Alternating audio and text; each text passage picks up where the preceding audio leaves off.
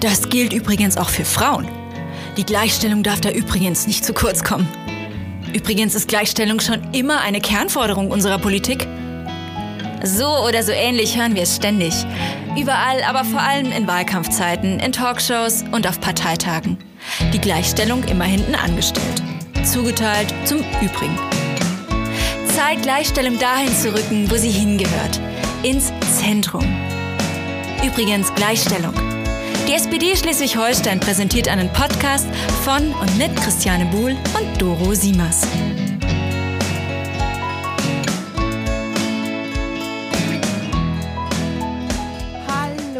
herzlich willkommen zurück bei Übrigens Gleichstellung. Vielen Dank an alle diejenigen, die die erste Folge gehört haben, die sich zurückgemeldet haben für euer Feedback, eure Anregungen, eure Ideen und die ganze Liebe, mit der ihr uns überschüttet habt.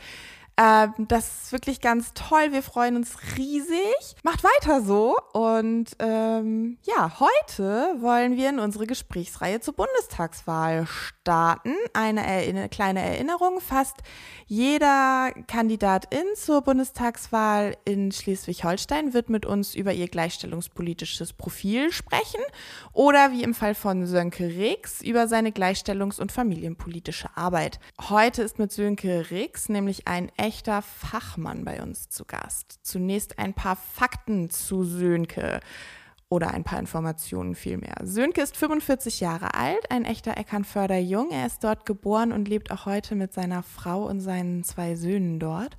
Nach seinem Realschulabschluss hat Sönke eine Ausbildung zum staatlich anerkannten Erzieher gemacht und dann auch als Erzieher gearbeitet. Unter anderem darüber unterhalten wir uns gleich. Sönke ist seit 1992 in der SPD war jahrelang ehrenamtlich als Kommunalpolitiker und bei den Jusos aktiv. Er ist stellvertretender Vorsitzender der SPD Schleswig-Holstein. Seit 2005 sitzt Sönke für die SPD auch im Bundestag und vor allem darüber sprechen wir heute mit Sönke. Sönke ist nämlich seit Beginn seiner Zeit im Bundestag auch Mitglied im Ausschuss für Familie, Senioren, Frauen und Jugend. Inzwischen sogar Sprecher der Bundestagsfraktion für diesen Bereich. Er ist engagierter Antifaschist und auch stellvertretendes Mitglied im Innenausschuss. Heute reden wir vor allem über die Gleichstellungs- und familienpolitischen Projekte, die Sönke und die SPD-Fraktion, in dessen Vorstand er auch noch ist, in den letzten Jahren umsetzen konnten und vieles mehr. Wir haben Sönke zum Schluss gefragt, warum er gegen den Gesetzentwurf der Grünen Fraktion zum sogenannten transsexuellen Gesetz gestimmt hat. Wir wollen seine Antwort nicht bewerten und sicherlich gibt es da noch die Notwendigkeit, tiefer ins Thema einzusteigen. Genau das haben Christiane und ich uns auch ganz fest vorgenommen. Aus Zeitgründen war das an dieser Stelle nicht möglich ähm, und ehrlich gesagt möchten wir darüber dann auch lieber mit Menschen ins Gespräch kommen, die von diesem Gesetzentwurf und ähm, ähnlichen Gesetzentwürfen betroffen sind sind. Ähm, wir haben da schon die eine oder andere Idee und wollen uns da auch gleich nach der Bundestagswahl dran machen. Ja, wir wünschen euch viel Spaß und wie immer, gebt uns ein Feedback, erzählt uns, was euch gefallen hat und was wir besser machen können. Viel Spaß!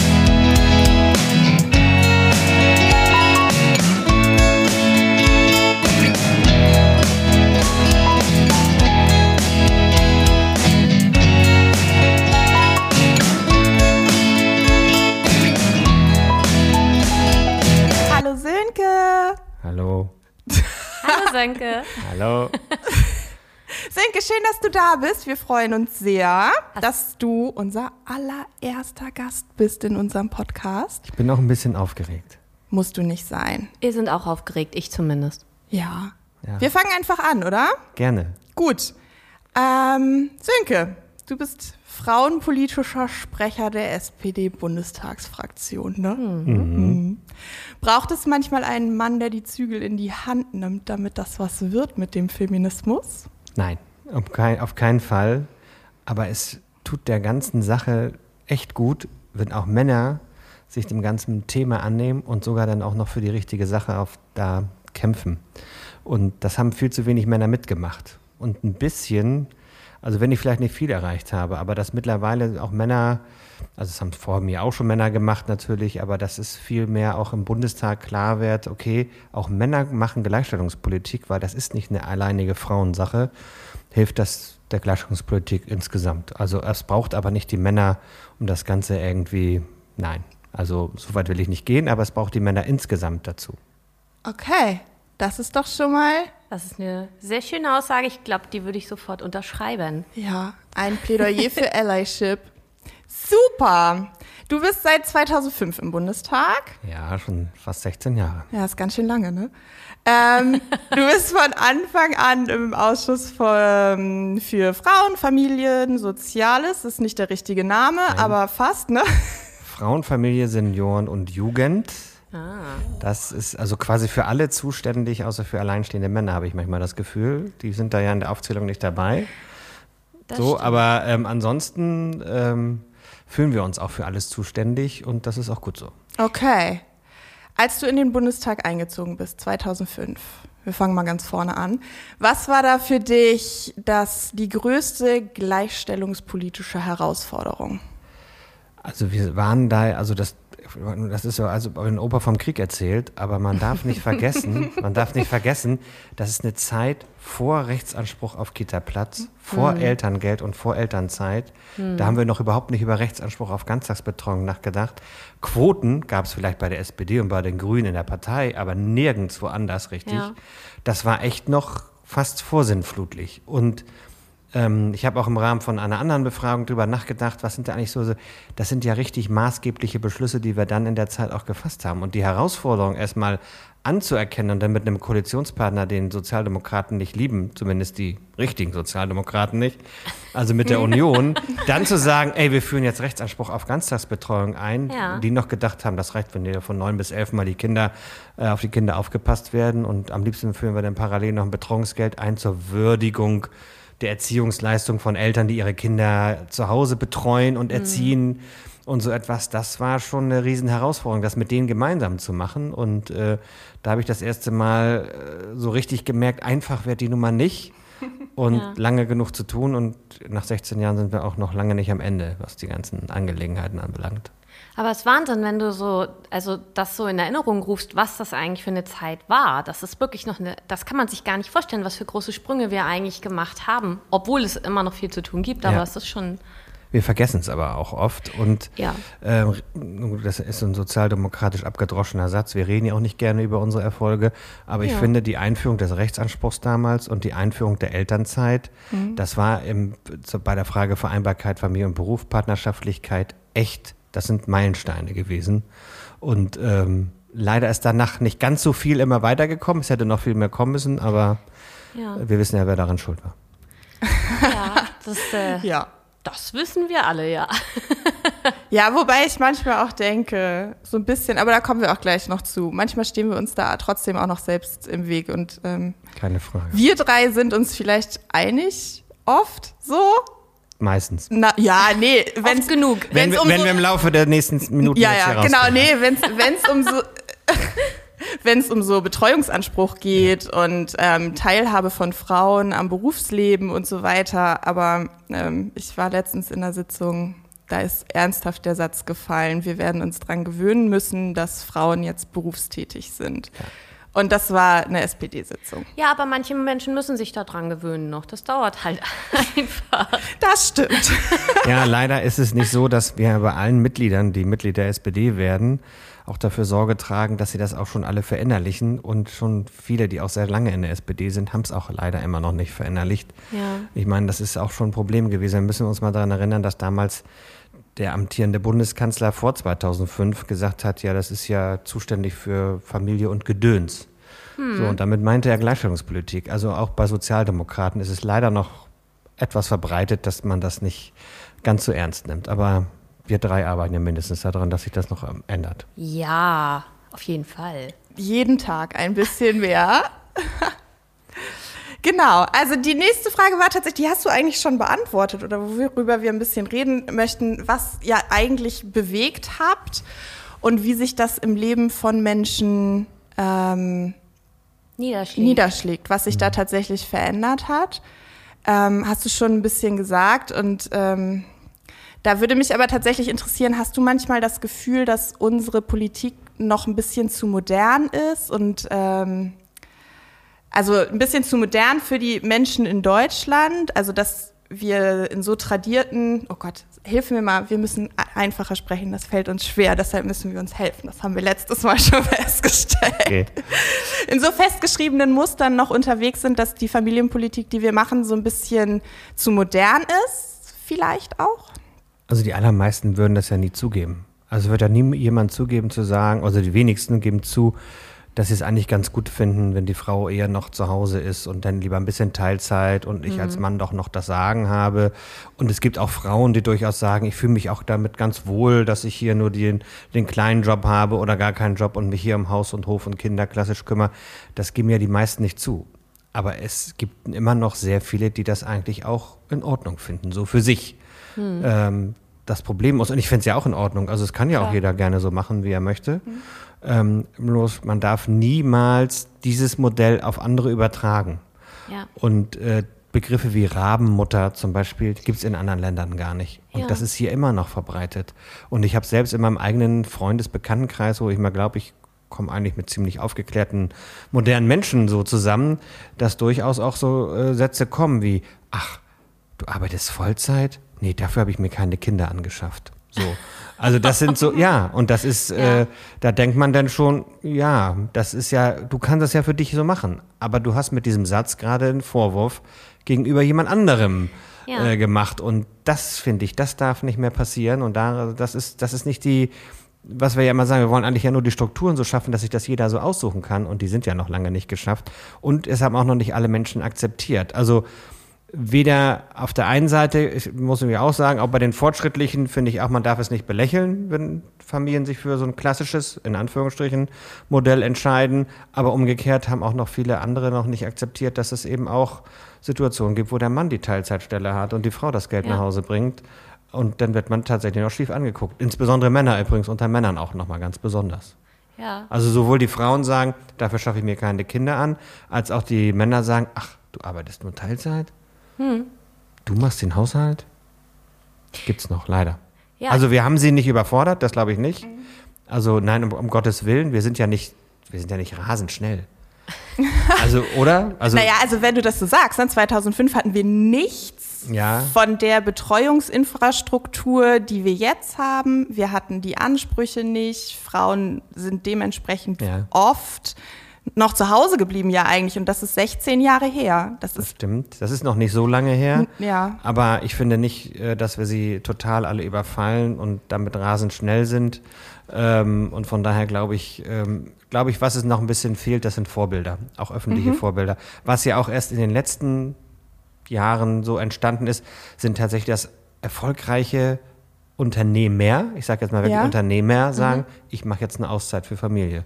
Oder das Politiker mhm. von sich aus sagen, nee, ich gehe jetzt äh, und einen Schritt zurück. Also mhm. Bundestagskollegen von mir in meinem Alter ungefähr, die sagen, nö, also ich tritt nicht nochmal an, ich habe jetzt äh, auch nochmal Bock, einen mhm. Job zu machen, der irgendwie geregelte Arbeitszeiten hat, damit ich ein bisschen mehr für die Familie da sein kann. Das hat sich ja jetzt erst so langsam also auch, sage ich mal, so entwickelt, wobei nicht immer Politiker und Unternehmer nur Vorbilder sein müssen, sondern auch Leute aus dem eigenen Umfeld das sein können. Aber ich finde, das ist man merkt, es trägt Früchte. Also die Rahmenbedingungen mhm. werden auch angenommen. Okay. Und ähm, was vielleicht in Skandinavien oder Australien selbstverständlicher ist, ist denn, oder Neuseeland meine ich, ist denn hier noch nicht ganz so selbstverständlich, aber auf einem guten Weg. Ja. Ja. Du bist ja selber sozusagen Vorreiter, ne? Eigentlich ja nicht. Eigentlich ja schon.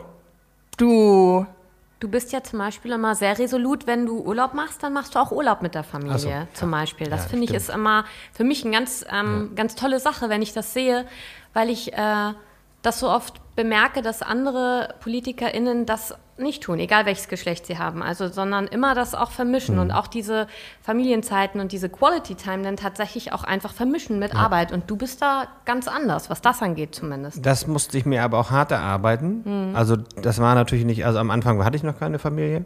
Da war das auch so, da konnte ich auch im Urlaub meine Mails abrufen, egal ob ich da jetzt auf einer Insel irgendwo lag oder nicht. Und habe das auch gnadenlos getan.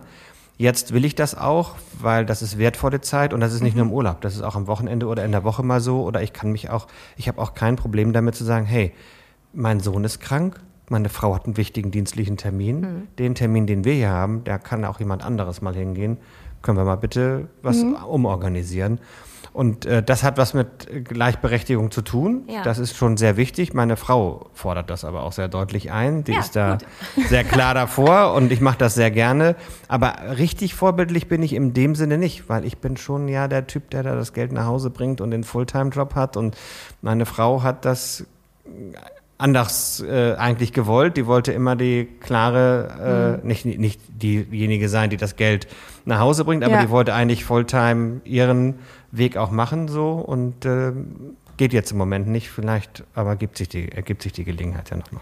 Aber schon als du äh, gestartet bist, du bist genau. ja als Erzieher im Prinzip auch gestartet. Auch das ist ja eigentlich sehr, sag ich mal, etwas untypisch. Ja, also, ich wollte gerade sagen, das ist, das war so mein, meine Idee, Richtig. wie du der Vorreiter bist. Hast ja, du mehrere ein, Ideen gehabt? ich kenne kenn keinen Erzieher in deinem Alter. Ein, nee, einen ganz typischen Frauenberuf habe ich da ergriffen. Ich war in meiner Ausbildungsklasse, glaube ich, wir waren 30 und es waren drei Männer.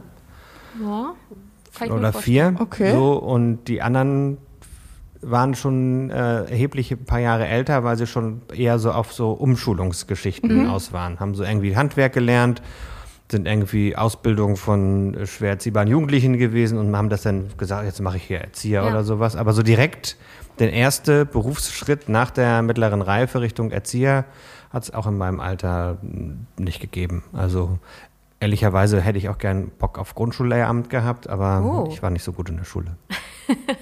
Ach. Aber auch Grundschullehramt wäre ja auch sehr Ja, ich, so, was ich früh gelernt habe, ist, ähm, geprägt werden ähm, Kinder im frühen Alter vor allen Dingen. Mhm. Und ähm, wenn du dann noch richtig was machen kannst, in, in der Kita ist das so und das war im Grundschule, wäre es auch noch so, da, da, da machst du so grundsätzliche Grundlagen quasi. Mhm. Und ähm, das fand ich schon immer eine große Herausforderung. Hatte ich Lust zu. Bis heute. Ja? Ja, bis heute. Ich habe einen Elfjährigen und einen 21-Jährigen zu Hause. Ich weiß, beim Elfjährigen läuft so langsam aus die Prägungs. beim 21-Jährigen ist vorbei. Da ist nichts ja. mehr da. Ja. Nicht mehr mit meinen, äh, wenn da meine Frau sagt, wieso, du hast doch, bist doch Pädagoge, was kann man da machen? Da habe ich schon beim, als 16-, 16-Jährigen gedacht, da kann man nicht mehr viel machen. Ja. Ach, ein Vorbild sein kann man, glaube ich. Ja, immer. natürlich. Das, das ja, aber so dieses ganz knasse, also richtig prägend, und das, das ist so in der Pädagogik, fand ich schon eine große Herausforderung. Natürlich kannst du auch was in der sozialpädagogische Arbeit machen, natürlich ist klar, aber diese ganz klassische, und deshalb hatte ich irgendwie gedacht, das, darauf habe ich Lust. Wie lange hast, hast du als Erzieher gearbeitet? Ja, Wie ja. lange? Ich habe leider nicht lange in Kitas gearbeitet, mhm. aber ich hab, war ganz normal zehn Jahre im Berufsleben. Ich habe meine Ausbildung habe ich gemacht, ein Jahr lang ähm, an der Ganztagsschule. Mhm. Da, wo wir jetzt heute alle drüber sprechen, Rechtsanspruch auf Ganztagsbeton, ja. da habe ich dann schon angefangen. Äh, dann habe ich äh, meinen schulischen Teil gemacht und dann habe ich ähm, immer noch weiter im Ganztagsbereich gemacht, in der Ausbildung auch in, in Kindertagesstätten gearbeitet und nachher mit Menschen mit Behinderung. Also das war nochmal eine zusätzliche Herausforderung und dann auch mit erwachsenen Menschen mit Behinderung bin ich über den Zivildienst rangekommen. Mhm. Und da hat sich dann nochmal eine neue berufliche Perspektive.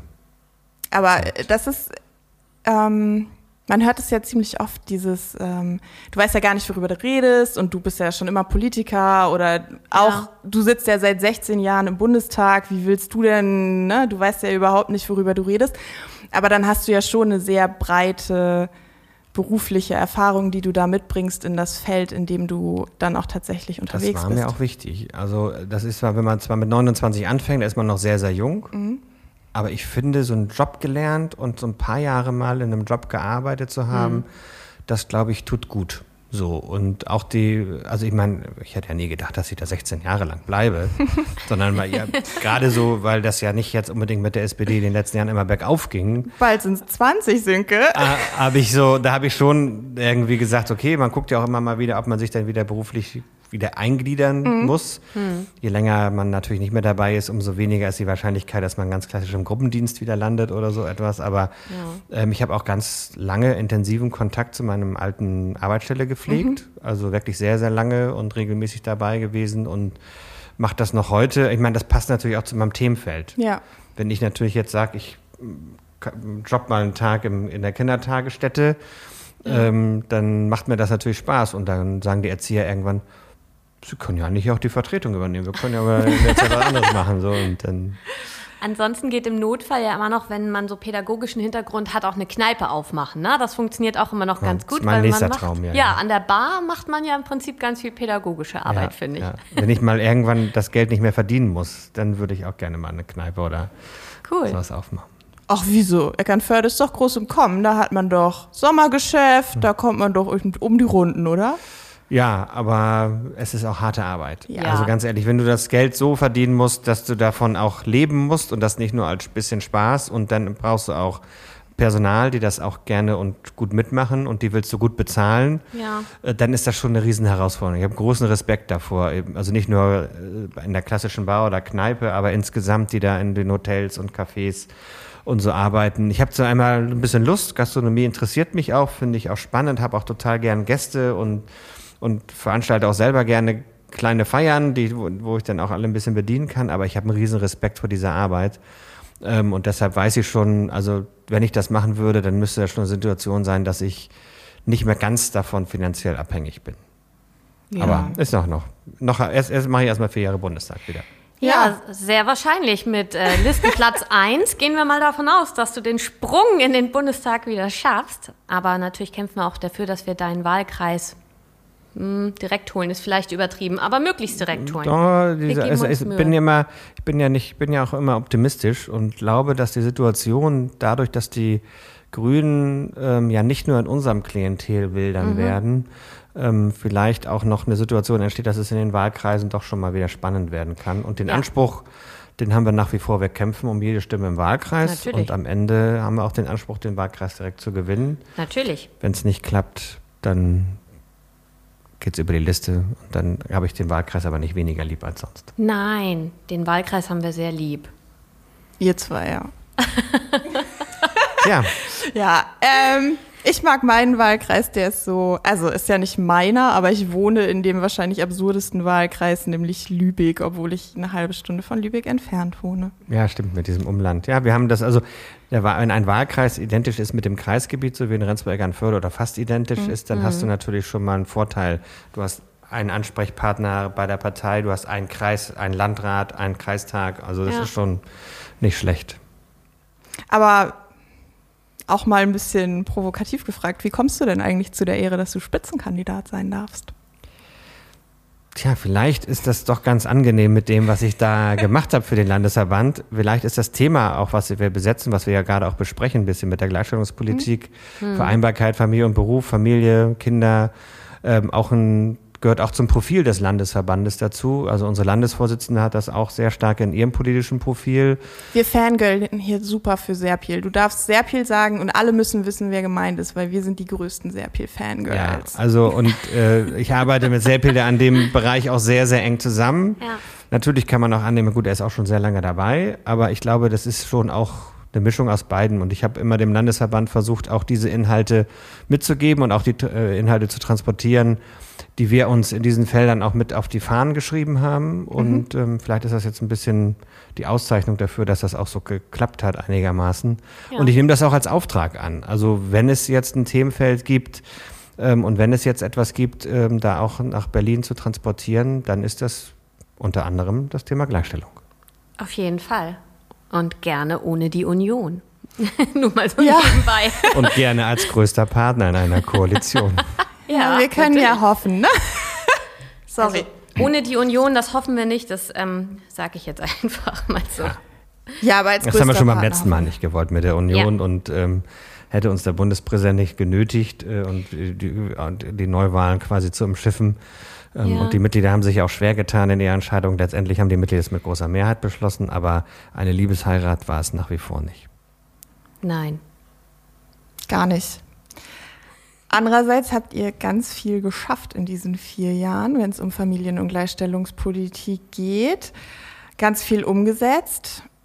Dein Herzensthema Betreuungsanspruch oder gab es da noch was anderes, was dir auf der Seele gebrannt hat? Naja, der Rechtsanspruch hatte ich schon gesagt ähm, auf äh, Betreuung, aber jetzt in dieser Wahlperiode setzen wir eins der wesentlichsten Themen jetzt erst in, nächsten, in der nächsten Woche quasi um.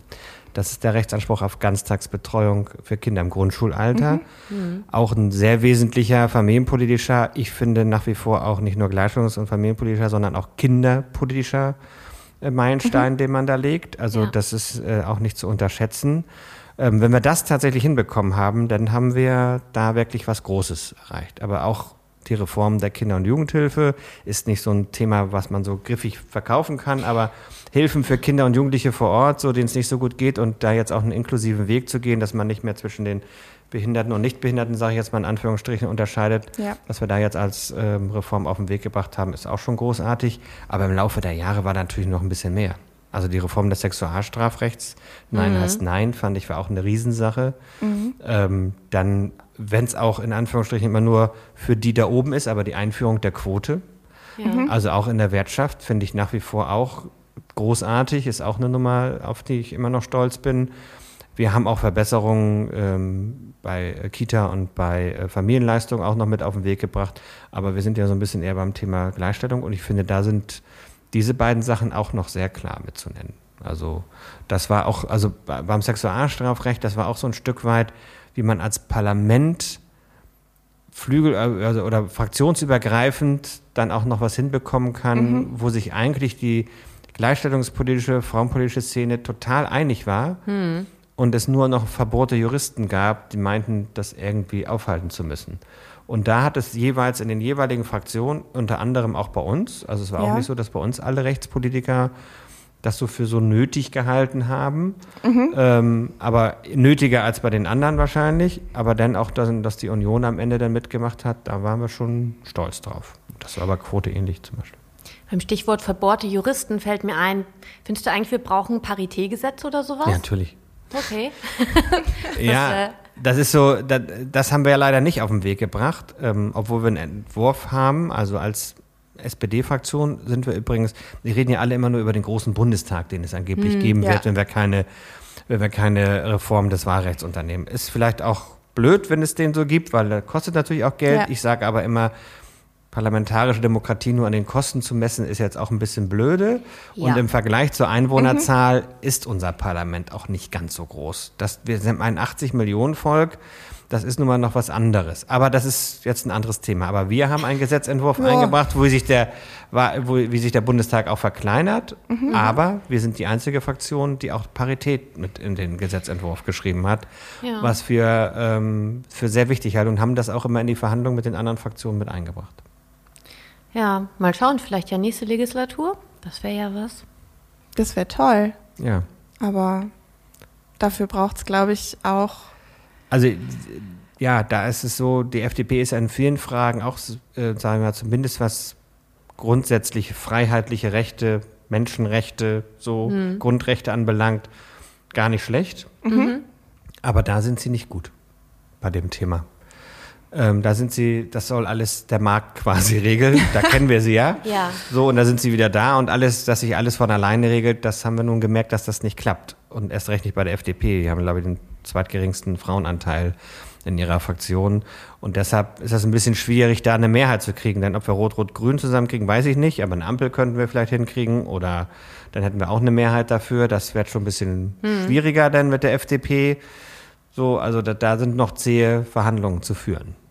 Ja, aber ich habe auch gerade so gedacht, ob ähm, das innerhalb unserer Partei so einfach umzusetzen ist. Also das praktische Umsetzen dann, weil wir haben jetzt ähm, das erste Mal in Schleswig-Holstein eine Landesliste, die einen Reißverschluss hat. Das wäre ja zum Beispiel eine praktisch politische Bedingung dafür, dass man das dann umsetzen ja. kann. Ne? Ähm, es gibt Landesverbände, die machen das noch nicht. Deshalb weiß ich nicht. Ist das so, meinst du, dass das ähm, in der SPD eine breite Mehrheit fände? Also das findet immer sofort bis dahin eine Mehrheit bevor die Macker erkennen, dass es ihren Listenplatz betrifft.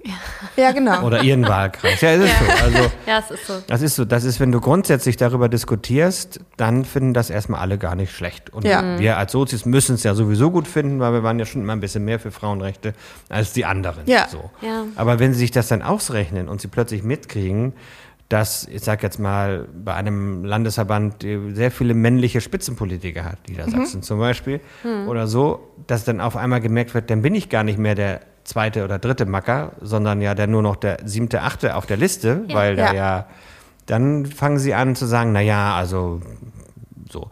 Aber ich glaube, das Problem ist noch nicht mal so groß wie die Frage, wie wir das in den Wahlkreisen regeln würden. Ja. Weil das ist ja das eine, wenn wir die Listen haben, haben wir noch nicht automatisch paritätisch besetzte Fraktionen. Ja, das stimmt. Weil wir ja ein Glück auch noch als SPD Wahlkreise gewinnen und Ja. die anderen äh, Fraktionen tun das ja auch. Und wenn man da ein System entdeckt, wie man dann entweder Mann und Frau für jeden Wahlkreis äh, zum Beispiel ähm, aufstellen muss, die Wahlkreise viel größer macht, äh, das wär, wäre zum Beispiel eine Idee. Da fangen natürlich auch die jetzigen Amtsinhaber an zu sagen, "Hm, ob das jetzt so richtig ist. Ja. So und ähm, ist immer gut, wenn man sagt, das betrifft ja nicht diese Wahlperiode, sondern immer erst die nächsten. Das ist sowieso traditionell bei parlamentarischen Ja. Veränderungen, die den Bundestag betreffen.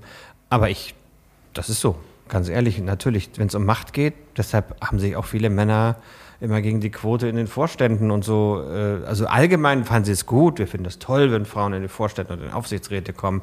Aber natürlich dann, wenn es ihren eigenen Posten betrifft, dann wollen sie doch noch eine Ausnahmeregelung und eine Übergangsfrist und noch. Äh, Ja. ja. Zum Teil ja auch auf absurdem Level. Also Ganz, wenn ich mir absurd. vorstelle, dass ähm, divers geführte Unternehmen einfach viel mehr Geld verdienen, also die schon auch einen persönlichen Profit daraus schlagen können, quoti oder divers besetzte Vorstände, Führungsetagen bis ins mittlere Management zu haben, ähm, die können dann persönlichen Vorteil daraus schlagen, aber auf den Posten zu verzichten oder früher aufzuhören oder so, das Ja, ist dann Ganz schlimm. ganz schwer. Und auch, äh, wie oft, wie ich da den Satz jetzt auch wieder jetzt gehört habe, wir haben ja jetzt aktuell wieder äh, nochmal einen kleinen Erfolg bei der Quote gehabt, indem wir jetzt auch die Quote in Vorständen einführen, aber wenn auch nur erstmal für die ganz großen Unternehmen. Aber wie oft ich da den Satz gesagt habe, wir würden ja gerne, wir haben bloß keine qualifizierte Frau, die sich beworben hat oder keine, die, sie, die wir gefunden haben. Da denke ich immer so, Leute, ihr werdet euch noch umgucken, wenn das erstmal richtig geregelt ist. Und wir wissen ja auch, wie sowas funktioniert. Ja, ist so. Wir wissen Ja. doch, wie das funktioniert. Äh, bewerb du dich mal, dann wird man angesprochen und dann auch nicht. Und die anderen wollen ihre Posten dann auch gerne behalten. Das ist ja auch vielleicht ein Stück weit menschlich, aber ähm, genau aus diesen Gründen, weil das eben über Jahrhunderte Männer gemacht haben, braucht man diese gesetzliche Regelung, weil ähm, ansonsten geht's nicht. Ansonsten wird sich diese Struktur immer nur weiter verfestigen. Absolut. Ich unterschreibe mal wieder. So, Ja, ich auch. Klingt auch total super. Wir haben auch, also, oder ihr habt ja viel mehr, ähm, so viel umgesetzt. Und das, wir haben da jetzt drüber gesprochen, das hat dann tatsächlich einen Effekt. Ähm, Franzi Giffey hat ne, vorher aufhören können ähm, als Ministerin, aber sagen können, wir haben, ich habe meine Agenda abgearbeitet, es gibt nichts mehr zu tun, alles, was im Koalitionsvertrag ausgehandelt ist, ist erreicht. Irgendwie ein halbes Jahr, bevor die Bundestagswahl wieder kommt. Und wirklich viel erreicht. Aber so richtig kommt das ja nicht an. Also irgendwas läuft da in der Wahrnehmung ähm, entgegengesetzt zu dem, was ihr erarbeitet habt. Ja, also zunächst mal zwei Dinge, mindestens zwei größere mussten wir auch noch abschließen. Da war, ist sie noch nicht mehr mit dabei. Das eine ist äh, Rechtsanspruch auf Ganztagsbetreuung und auch die Quote haben wir jetzt im parlamentarischen Verfahren abgeschlossen. Sie hat aber die Vorlagen geliefert Ja. für all diese Sachen. So. Und da- damit hat sie erstmal als Regierung die Vorlagen geliefert und den Rest machen wir im Parlament. Aber ich glaube, wir werden halt nicht nur für das gewählt, was wir gemacht haben, sondern wir werden auch für das gewählt, was man uns in Zukunft zutraut. So, und ähm, da ist es sehr schwer, nachdem wir über, bei, aufgrund von mehreren Beschlüssen, die wir durchgezogen haben, viel Vertrauen verloren haben, dieses Vertrauen wiederzubekommen. Man kann uns aber, glaube ich, mittlerweile nicht mehr vorwerfen, dass wir nicht das, was wir versprochen haben, beziehungsweise das, was wir also sehr klar versprochen haben, was im Rahmen der Möglichkeiten auch dann zu machen ist, dass wir das nicht auch gemacht haben. Und wir haben in den letzten Koalitionen, wenn man sich nur die einfach mal abcheckt, wie viele Positionen der Union durchgesetzt worden sind und wie viele der SPD, dann haben wir echt viel durchgesetzt. Und insbesondere im Familien- und sozialpolitischen Bereich, im gleichstellungspolitischen Bereich ist das echt viel gewesen.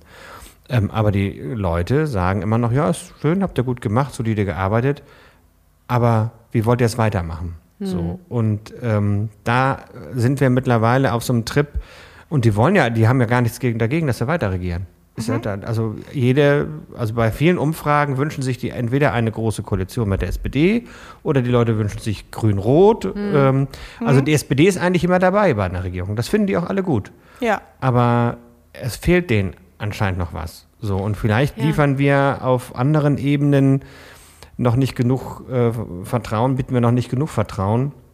Aber sie haben gar nichts dagegen, dass wir regieren. Also es, die meisten Menschen finden es gut, wenn ihre erste Partei mit der SPD regiert. So, ob es nun grüne Ja. Wähler sind oder, oder sogar bei der Union.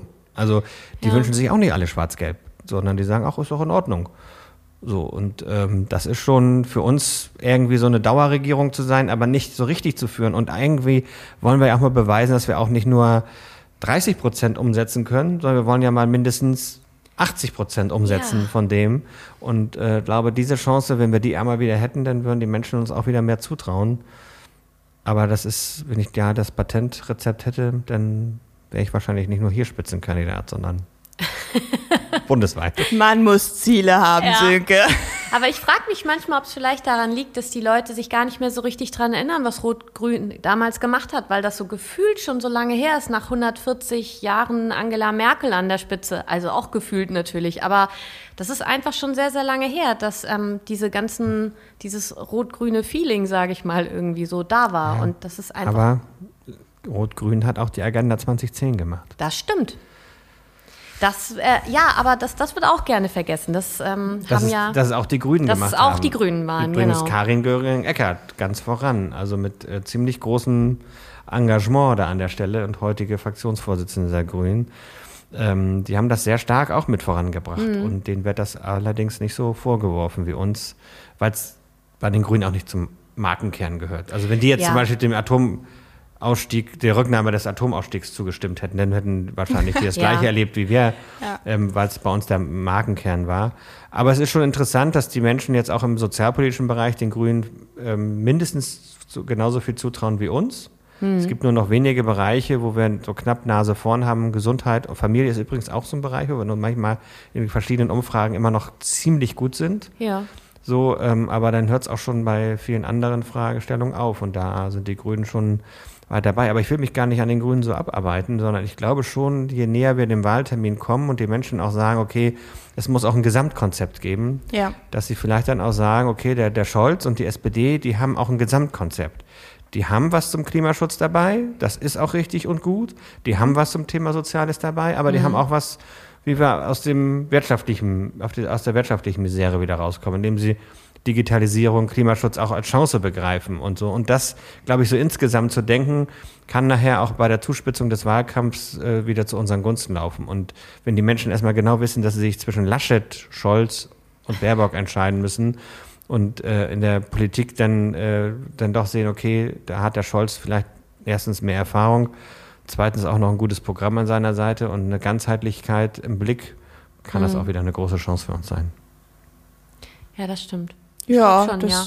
Ich glaube, kann es sein. auch, Ich weiß nicht. Ja. Ich finde, also ich finde, wir haben so viele tolle, junge, farbenfrohe PolitikerInnen. Mhm.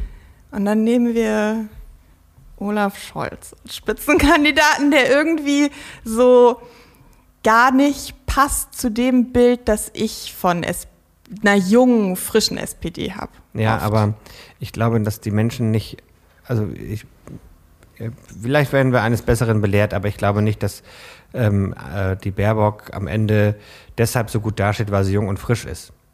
Sondern ich Nee. glaube, weil Grün im Moment ein Zeitgeist ist. Das hätte der Habeck auch sein können. Gut, der wirkt noch ein bisschen jünger und frischer natürlich als der Scholz.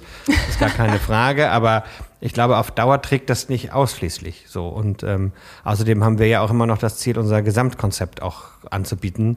Ähm, und das geht eben mehr über die Themen drauf, die vielleicht gerade so ein bisschen innen sind, damit wir die Themen nicht klein machen.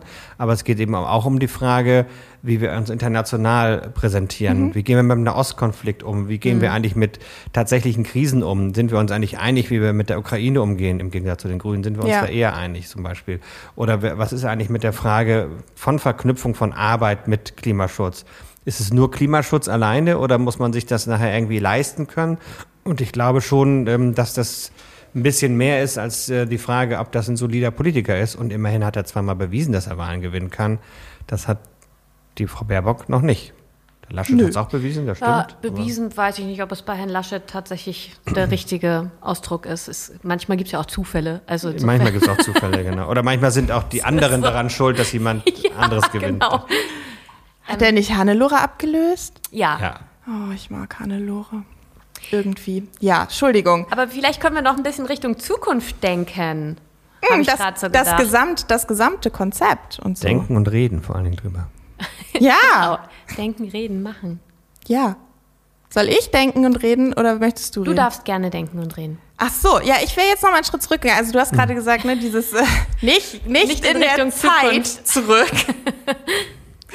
ähm, du hast gerade gesagt, ne, es geht um ein ganzheitliches Konzept. Du hast ganz viele Sachen aufgezählt, in denen wir irgendwie ähm, eine Vision, auch wenn der Helmut sich dafür im Grabe umdreht, entwickeln möchten, ähm, wie Gesellschaft aussehen soll in 10, 15 Jahren. Ich möchte jetzt nicht sagen die Agenda 2030, aber ähm, und äh, du hast gesagt, ne, Außenpolitik, Wirtschaft. Ähm, inwiefern spielt denn Gleichstellung da eine Rolle? Wirtschaft vielleicht nicht unbedingt, das haben wir jetzt schon besprochen, aber so Außenpolitik und wie kann man sicherstellen, dass Gleichstellungspolitik in allen politischen Bereichen gedacht wird und immer ähm, in der Entscheidungsfindung auch ausschlaggebend ist? Da ist unser Außenminister ja zum Beispiel, was die feministische Außenpolitik anbelangt, ziemlich gut. Also zumindest hat er auf die Agenda das Stück genommen und hat das auch in der, bei der UNO sehr stark mit eingebracht. Ähm, da kann man auch in solchen Politikansätzen, wo man gar, erstmal gar nicht so richtig drüber nachdenkt, aber äh, die gibt es da auf jeden Fall. Ähm, ich würde mir ja nach wie vor auch immer noch wünschen, dass Gleichstellungs... Wir haben eine Gleichstellungsstrategie der Bundesregierung auf den Weg gebracht. Das ist auch das erste Mal, dass alle Ressourcen, alle Ressorts darüber mal nachdenken sollen, was sie so an Gleichstellungspolitik machen und eben nicht nur das zuständige Frauenministerium. Äh, da ist einiges Gutes zusammengekommen, aber einige haben auch gemerkt, oh, das haben wir gar nicht immer mit auf dem Zettel, wie wir das eigentlich auf äh, diesem Hinblick hin betrachten. Ich finde, das kann man noch besser machen. Da kann man nochmal eine Gesamtverantwortung für bekommen. Und ich würde mir auch wünschen, ähm, dass wir, wenn wir die nächste Regierung mitstellen, dass Gleichstellung eine übergeordnete Rolle auch spielt und nicht ein Anhängsel ähm, bei Familienpolitik äh, ist, Ja. sondern dass deutlicher wird, das ist halt eine gesamtstrategische Aufgabe. Ist ja so, dass unsere das auch mitgedacht haben. Wir haben ja über Christine Lamprecht gesprochen. Ja. Als äh, Justizministerin Ja. hat die großartige Gleichstellungspolitik gemacht. Ähm, aber ich finde, das kann man, glaube ich, ähm, breiter aufstellen und dann hat das auch eine größere Chance, dass es in allen Bereichen eine Rolle spielt. Eine größere Rolle. Ist denn Gleichstellungspolitik vielleicht einfach in einem anderen Ministerium besser angedockt, bei Justiz oder sowas zum Beispiel oder im Innenministerium oder das wäre interessant Ja. bei der jetzigen Besetzung. Aber ja, um Gottes Willen. Aber dann hätte er ja doch noch irgendeine weibliche Führungskraft in seine Riege mit aufnehmen können. Absolutes Wir erinnern uns alle an dieses, an dieses Foto mit den, Ja. mit den Männern. Das heißt schon Innenministerium, es ist ja schon ja, gegendert. Ist schon ne? gegendert. Aber ähm, ja, also ich glaube, man, man sollte nicht so viel Zeit damit äh, verbringen, zu überlegen, wie man das strukturell aufstellt. Weil, wie gesagt, auch jetzt haben wir eine Gleichstellungsstrategie, die über alle äh, Bereiche geht. Ähm, und das hat das jetzige Frauenministerium auch mit auf den Weg gebracht.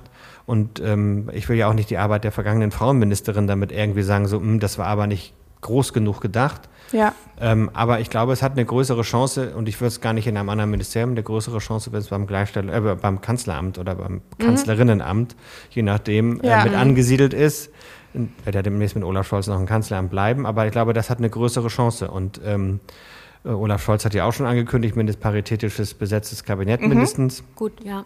Ähm, aber dann auch die Frage, glaube ich, kann man gut über den Bereich machen. In Hamburg hat das über Justiz gemacht, weil Justiz ja auch eine sehr übergreifende, übergreifendes Ressort auch ist, aber man kann es auch über das Kanzleramt machen.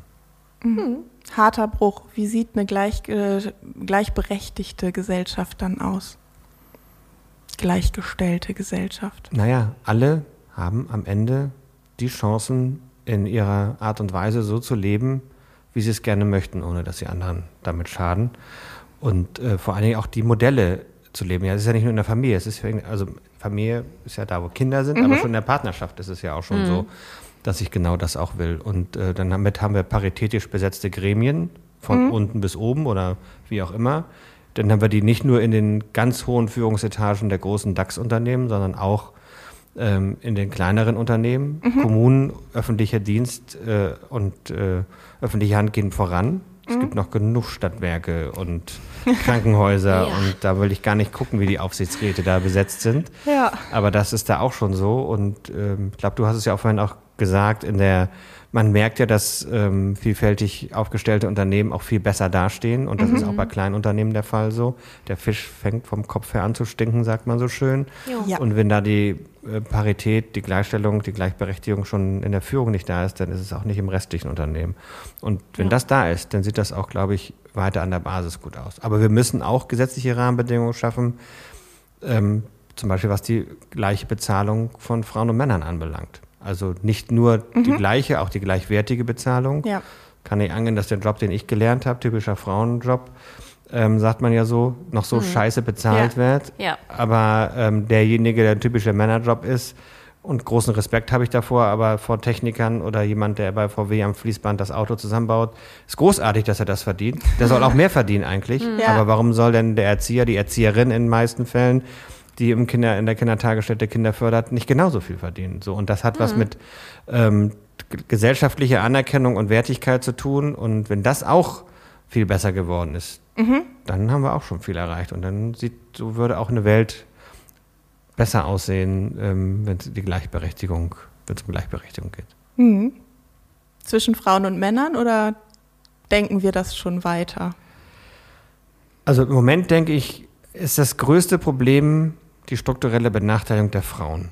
Und natürlich haben wir auch eine Benachteiligung von Menschen, die weder Frau noch Mann sind. Natürlich, ist gar keine Frage. Und den müssen wir auch aufheben und da darf es auch keine Unterschiede geben. Ja. Aber wir dürfen nicht Gefahr laufen, damit zu denken, naja, wir kümmern uns, weil es diese andere Gleichstellung, äh, die, die, die strukturelle Benachteiligung von Frauen gar nicht mehr so gibt, zu stark auch noch um die anderen. Wir müssen uns um die anderen auch stark kümmern, aber Ja. das entlastet uns null von der Aufgabe, die strukturelle Benachteiligung von Frauen aufzuarbeiten und abzuschaffen.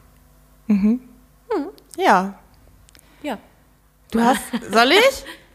Soll ich die eine böse Frage stellen? Ihr Du könnt möchtest. jede böse Frage stellen. böse Frage. Wie bitte? Ja, das ist. Du hast gegen dieses ähm, TSG, ich glaube transsexuellen Gesetz heißt es tatsächlich, ne? Nein, das heißt Ja? Gleichstellung. Also, ach so, ach so, ja, ja, ich weiß nicht, was du meinst. Ja, ja. Der von den Grünen. Von den Genau. Grünen Ja, ja, genau. gestimmt Ja. und auch gegen den zweiten Gesetzentwurf Ja, von der FDP. Genau. Genau. Warum? Weil die Mitglieder der SPD beschlossen haben, dass wir in einer Koalition mit der Union sind und in diesem Koalitionsvertrag steht, dass beide Fraktionen immer gemeinsam abstimmen. Hier würde ich sagen, gut, wenn wir nach der nächsten Bundestagswahl eine rot-rot-grüne Mehrheit haben oder eine Ampelkoalition oder eine Mehrheit haben, auf die, wo wir nicht mehr auf die Union angewiesen sind, können wir das sofort machen. Außerdem, das muss ich auch dazu sagen, ist dieser Entwurf an einigen Punkten weitergegangen als der Entwurf, den zum Beispiel Christine Lamprecht dazu vorgelegt hat. Unter anderem die Hürden sind sehr, sehr schnell oder sehr leicht zu nehmen bei ähm, Menschen unter 18, um quasi ähm, ein anderes Geschlecht oder wie auch immer ähm, sich anders zu bezeichnen an der Stelle. Ich finde, und ich habe sehr viel mit Kinder- und Jugendpsychologen darüber gesprochen, die der Auffassung sind, dass man diese Hürden nicht zu niedrig hängen soll Ja. weil ähm, der, der Wandelpro Wandlungsprozess, und bin ich der Pädagoge, den, den ein Mensch in dieser Zeit Ja. auch durchmacht, durchaus nicht äh, klar ist. Mhm. So, und ähm, deshalb fand ich den, die Idee von Christian Lamprecht zu sagen, also das braucht schon auch psychotherapeutische Begleitung Ja. und Beratung, viel intensiver als im Entwurf der Grünen, fand ich auch gut. Also es gab auch inhaltliche Punkte Okay. und das war nicht Ehe für alle. Das darf man nicht verwechseln. Bei Ehe für alle, da war es klar. Warum soll man da dann Ja. dagegen stimmen? Hier war es auch so, der Gesetzentwurf war nicht zu 100 Prozent das, was die SPD auch alleine präsentieren würde. Ähm, und ein Diskussionsprozess hat es auch nicht, wie bei Ehe für alle zum Beispiel, auch gegeben. Ähm, deshalb kann man das auch nicht miteinander vergleichen. weil viele auch gesagt haben, auch zum Ende der Wahlperiode hätte ihr doch gut machen können. Ja, Leute, aber ich wollte auch noch gerne die Quote in Vorständen durchkriegen. Und die Union hätte gesagt, wie, ihr stimmt da jetzt mit den Grünen und der FDP mit, dann stimmen wir aber auch nicht mehr mit euch bei den Punkten, die ihr durchsetzt. Ja. So, das ist so, ist leider das Spiel. Und wir haben uns verständigt, darauf verständigt, gemeinsam abzustimmen. Und hoffen wir mal auf äh, besseres äh, Klima in der nächsten Legislatur, ne? Ja. Ja. Klima ist nochmal ein gutes Stichwort, ich, ähm, weil Oh, gut, gut gemacht, na, als hätte ich geahnt. Nein, ich wollte, ich wollte nicht zum Klimaschutz, aber ich will schon sagen, dass Gleichstellungspolitik schwer, also äh, schwer hat. All das, also wir sind ja mittlerweile, wir kriegen ja Angriff quasi von zwei Seiten. Ähm, einmal von der sehr konservativen bis sehr rechten Seite. Und da fängt es ja an, auch ein Rollback richtig zu veranstalten, richtig zu zelebrieren und ähm, alles, was nur in Richtung Gleichstellung geht, zu diffamieren. Und wir haben immer noch, und ähm, nicht zu unterschätzen ist der, der Gegenwind aus der neoliberalen Seite. So, der Markt regelt alles. So. Ja. Und ähm, weil wir vorhin drüber gesprochen haben, was es alles so in den letzten 16 Jahren allein schon an positiven Veränderungen gegeben hat, das ist keine Selbstverständlichkeit. Und in unserer Gesellschaft auch nicht so, dass sich die Mehrheit immer weiter so entwickelt, dass das so bleibt. Also wenn wir überlegen, wie hoch der Anteil der rechten, ganz rechten Wähler ist und Ja. auch noch viele bei der Union so ticken und FDP, der auch immer noch schräg davor ist, dann müssen wir durchaus zugestehen, das, was wir in den letzten Jahren da erarbeitet haben, ist noch lange nicht safe. Und, ähm, und wir müssen trotzdem noch viel mehr tun, als das, was wir erarbeitet haben. Das stimmt. Das ver vergisst sich leicht so Ja. außerhalb des Parlaments. Ja, Manchmal. und. Schleswig-Holstein ja auch, weil wir hier nicht ganz so viele von diesen rechten Idioten Immer haben. noch genug, Sönke. Ja. Ich wohne ja, Ja, auf dem Dorf, ne? genau, zum Abschluss nochmal die Frage, bevor wir auf die Entweder-Oders kommen. Ähm, wenn du mal nicht mehr im Bundestag sitzt, irgendwann mal, und du eine schöne Kneipe mit Blick auf die Eckernförder Bucht hast, bei der du nur tagsüber und äh, nicht zu Randzeiten und so weiter deine Angestellten fair bezahlst.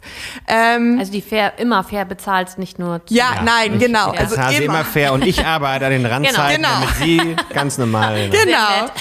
ähm, woran wirst du dich am allerliebsten erinnern? Welche Abstimmung, welches Gesetz wird dir da in besonderer Erinnerung bleiben? Bis jetzt. Vielleicht auch werden. Also, Ein einzelnes wäre jetzt ein bisschen, aber äh, ich meine, mit dem Rechtsanspruch auf äh, Krippenplatz, auf Kitaplatz, der Einführung des Elterngeldes und wenn jetzt der Rechtsanspruch auf Ganztagsbetreuung ist, dann haben wir da echt einen großen Wandel erreicht. Ich werde mich an diese Abstimmung erinnern. Im Plenum selbst war schon auch die Abstimmung zur Ehe für alle so ein besonderes Gefühl, weil das eben mehr war, als nur die Ehe für alle einzuführen, sondern Ja. da war schon auch so eine Stimmung, es gibt noch eine progressive Mehrheit mindestens für dieses Thema Ja. und, und man kann hier auch noch mal parlamentarisch was äh, durchbringen. Das fand ich auch äh, sehr erhabend, aber beim Sexualstrafrecht, Ehe für alle, äh, ähm, ähm, ähm, Nein hast Nein, Entschuldigung, ähm, fand ich das auch großartig, wie dann ganz plötzlich alle Hände hochgegangen sind am Ende. Das war auch irgendwie nicht so vorhersehbar und dass man Ja. sagt, Mensch, da haben wir ein paar dicke Bretter gebohrt. So, wenn man sowas so erreicht hat, dann finde ich, finde ich das großartig. Also ich erinnere mich an ein paar schöne, auch anstrengende Abstimmungen, wie zum Beispiel die Grundgesetzänderung, als ich dagegen gestimmt habe und wir eine verfassungsändernde Mehrheit Ja. brauchten und man als Sozi nicht einfach nicht mit seiner Fraktion stimmen konnte. Aber Schuldenbremse und sowas war eben nicht so ganz meins. Also von daher, ja, ich erinnere mich an mehrere Abstimmungen. Aber Ehe für alle war im Plenum besonders. Und die Vereinbarkeitsgeschichten, die wir noch durchgesetzt haben, die waren schon maßgeblich. Macht Du- mich ein bisschen stolz, dass ich dabei war. Ja. Wäre ich auch auch- gern dabei gewesen. Das klingt Ja. irgendwie schön. ja! Ich muss dann immer so ein bisschen weinen. Ich habe gestern Abend mit meinem Partner gewettet, ob du Ehe für alles sagst auf diese äh, Frage. Und Ach da so. musste ich schon ein bisschen weinen, weil mich das auch so Ja. äh, berührt hat. Ne? Ja. Liebes, Liebes, Liebe. Genau. Das war schön. Ja, weil, äh, weil ich auch viele Menschen hatte, die da so drauf gewartet haben in meinem Umfeld auch. Das ist dann, du hast so persönlich Kontakte und dann, dann erzählen sie dir, oh, wenn, wenn ihr das beschließt, ich würde würd sofort am nächsten Tag zum Standesamt Ja. gehen und da würde ich das sofort machen und so. Ja. Und da habe ich gedacht, an die habe ich gedacht dabei. Ja. Ja. Also weniger jetzt so, was macht das jetzt mit der SPD und so. Aber an die habe ich dann auch nochmal besonders gedacht, die gesagt haben, das ist echt für uns ein wichtiges Zeichen gewesen. Ja, das, äh, das ist es. Ich merke das auch richtig jetzt wieder, wenn ich so drüber nachdenke, dass es echt emotional und auch schön ist. Also es ist echt, das ist schön, dass du das sagst. Ja, ist Ja. es. Ich hatte darauf gehofft.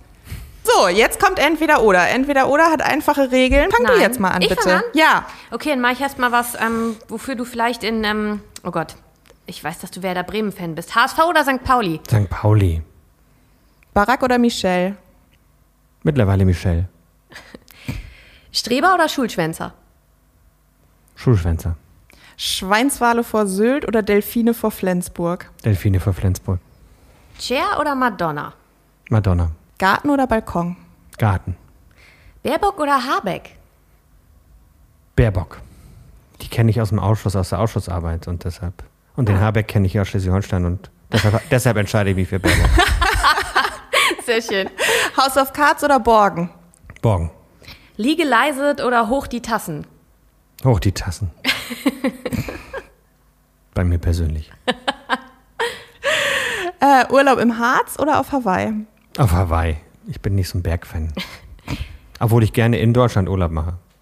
Okay. Ähm, äh, äh, äh, Lego oder Playmobil? Playmobil. Ich habe immer Playmobil gespielt. Ja. Interessant. ich muss mich so zusammenreißen, nicht die zu nehmen mit dem gleich, ähm, Sternchen, Doppelpunkt oder Unterstrich. Sternchen. Gendern mit Merz oder Quotieren mit Lindner?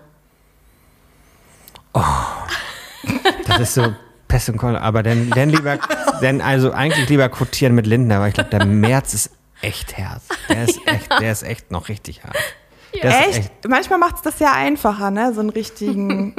der Lindner, der hat ja noch so ein Appeal. Irgendwie bei März, da weißt du einfach. Ja, da weiß man, woran man ist, aber wenn, also ich gehe jetzt mal davon aus, die Frage könnte auch so bedeuten, so mit wem würde man dann jetzt am liebsten, oder mit wem, wenn man sich aussuchen müsste, müsste man das jetzt durchboxen. Und dann würde ich eher mit dem Lindner, was die Fragestellung anbelangt, eher mit dem Lindner als mit dem März durchboxen, weil bei dem März, glaube ich, da können wir gleich sagen, wir lassen es. Ist auch egal was, ne? Ja. ja. Ehrlich also- gesagt habe ich auch das Gefühl, die Union möchte gerne sagen, wir lassen es, aber sie können Ich sie noch glaube auch, nicht die, trennen. die meisten in der Union hätten auch den März, glaube ich, lieber gehabt. Wenn in der Basisabstimmung, glaube ich schon. Glaube ich auch. Das Kapital oder die Bibel? Ehrlicherweise lese ich gerne mal in der Bibel. Ja, ist doch auch okay. Ich hatte da so eine Vermutung. Facebook oder Instagram? Ich bin weder Fan von dem einen noch dem anderen im großen Stil. Ich bin noch so ein alter Twitterer, also ich bin ganz komisch. Oh. So irgendwie, das ist, aber das hat sich ja zu so einem Medium entwickelt, wo so, weiß ich nicht, das ist ja eigentlich nur noch Pressemitteilung oder nur noch, man ist da unter sich. Und überall bilden sich schnell Blasen, habe ich gemerkt. Also selbst der, als ich bei Instagram neu war, würde ich jetzt mal mittlerweile, trotzdem bin ich noch eher konservativ da und bin noch eher bei Facebook. Okay. Zum Abschluss eine Frage, die ich, auf die ich auch, glaube ich, die Antwort weiß, aufgrund von äh, Reminiszenzen an frühere Tage in Eckernförde. Grog oder Glühwein? Rock. Echt? Aber gab es nicht Glühwein? Doch. Ich glaube, Doro hatte Krog? zu viel Glühwein, um sich dran zu erinnern. Nein, ich persönlich trinke dann lieber mal einen schönen Grog. Ich bin gar kein Fan von Glühwein. Ich weiß, es gab schon Ach, legendäre. Punschabende bei mir auf dem Hof oder bei meinen Eltern auf dem Hof und so etwas. Also und habe das auch gerne mitgemacht. Aber ich bin kein Glühwein und Punschtrinker. Ich bin da. Ich bin sowieso eigentlich kein Heißgetränk Alkoholik, also alkoholisch trinkender Mensch. Wir machen bei uns in der Nachbarschaft immer so einen Punschumtrunk. Der ist dann jeden Abend äh, im Dezember woanders. Lebendiger Advent heißt das bei uns. Lebendiger Advent, genau. Und bei uns heißt das ein Punschkalender und dann immer eine halbe Stunde bei den Leuten in dem Carport Ja. oder vor der Tür. Aus der halben Stunde werden auch manchmal zwei Stunden, je nachdem, was von Nee, da Wochentag sind das wir ist. diszipliniert. Und bei mir ist es immer traditionell so ungefähr der letzte Samstag vor Heiligabend. Mhm. Und da sagen sie immer, Sönke, wir wissen, bei dir gibt es wenigstens schon mal wieder ein Bier. Das andere klebt ja sonst so im Mund. Ja, irgendwann reicht's. Bei uns gibt's ganz zum Schluss bei einer Familie heiße Schokolade mit Amaretto und äh, Marshmallows. Auch schön. Ja, aber dann ist für dich ja wahrscheinlich besser Whisky oder Gin. Da auch eher Whisky. Siehst du, Okay. bist eher so der herbe Typ. Nordisch weiß ich, herb. Weiß ich gar nicht, ja. ja. Beim Bier bin ich nicht, zum Beispiel nicht so ein Herbiertrinker. Bin Okay. ich mehr so ein Königspilsener statt Jeverstübchen. Also obwohl ich im Jeverstübchen Oh. Stammgast bin. Ich wollte gerade sagen, das Jeverstübchen, das äh, hört das Jeverstübchen meine nicht Stammkneipe gerne. und da gibt es Königspilsener und Jeverpilsener. Und wenn ich mit Leuten dann ex so die von Berlin kommen und Ja. dann sag ich, jetzt zeig ich dir mal meine Stammkneipe und dann sagen die, ja, und dann bestellen die sich alle extra einen Jever und dann bestelle ich mir einen Königspilsner und dann denken die, hä? ja, also ganz so herb bin ich nicht. Oh. Ja, dann drücken wir mal die Daumen, dass das äh, Jeverstübchen auch zur Bundestagswahl diesmal wieder unsere Anlaufstelle sein wird, Ja, um Zum die. Ergebnisse Bestimmt. abzuholen. bestimmt. Genau. Ja, Vielen, vielen Dank, dass du das mit uns gemacht hast. Sehr, sehr Diesen gerne. Podcast. Wir freuen uns, ähm, dass das so eine schöne Unterhaltung war. Vielen Dank, hat mir sehr viel Spaß gemacht. ja, und wir danken dir. Dankeschön. Danke.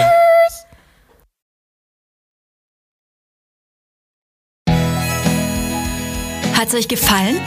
Habt ihr Anmerkungen oder Kritik? Lasst uns ein paar Sterne und einen Kommentar da. Und denkt dran, eine Stimme für die Liste ist eine Stimme für Doro und Christiane. Also gebt eure Zweitstimme der SPD.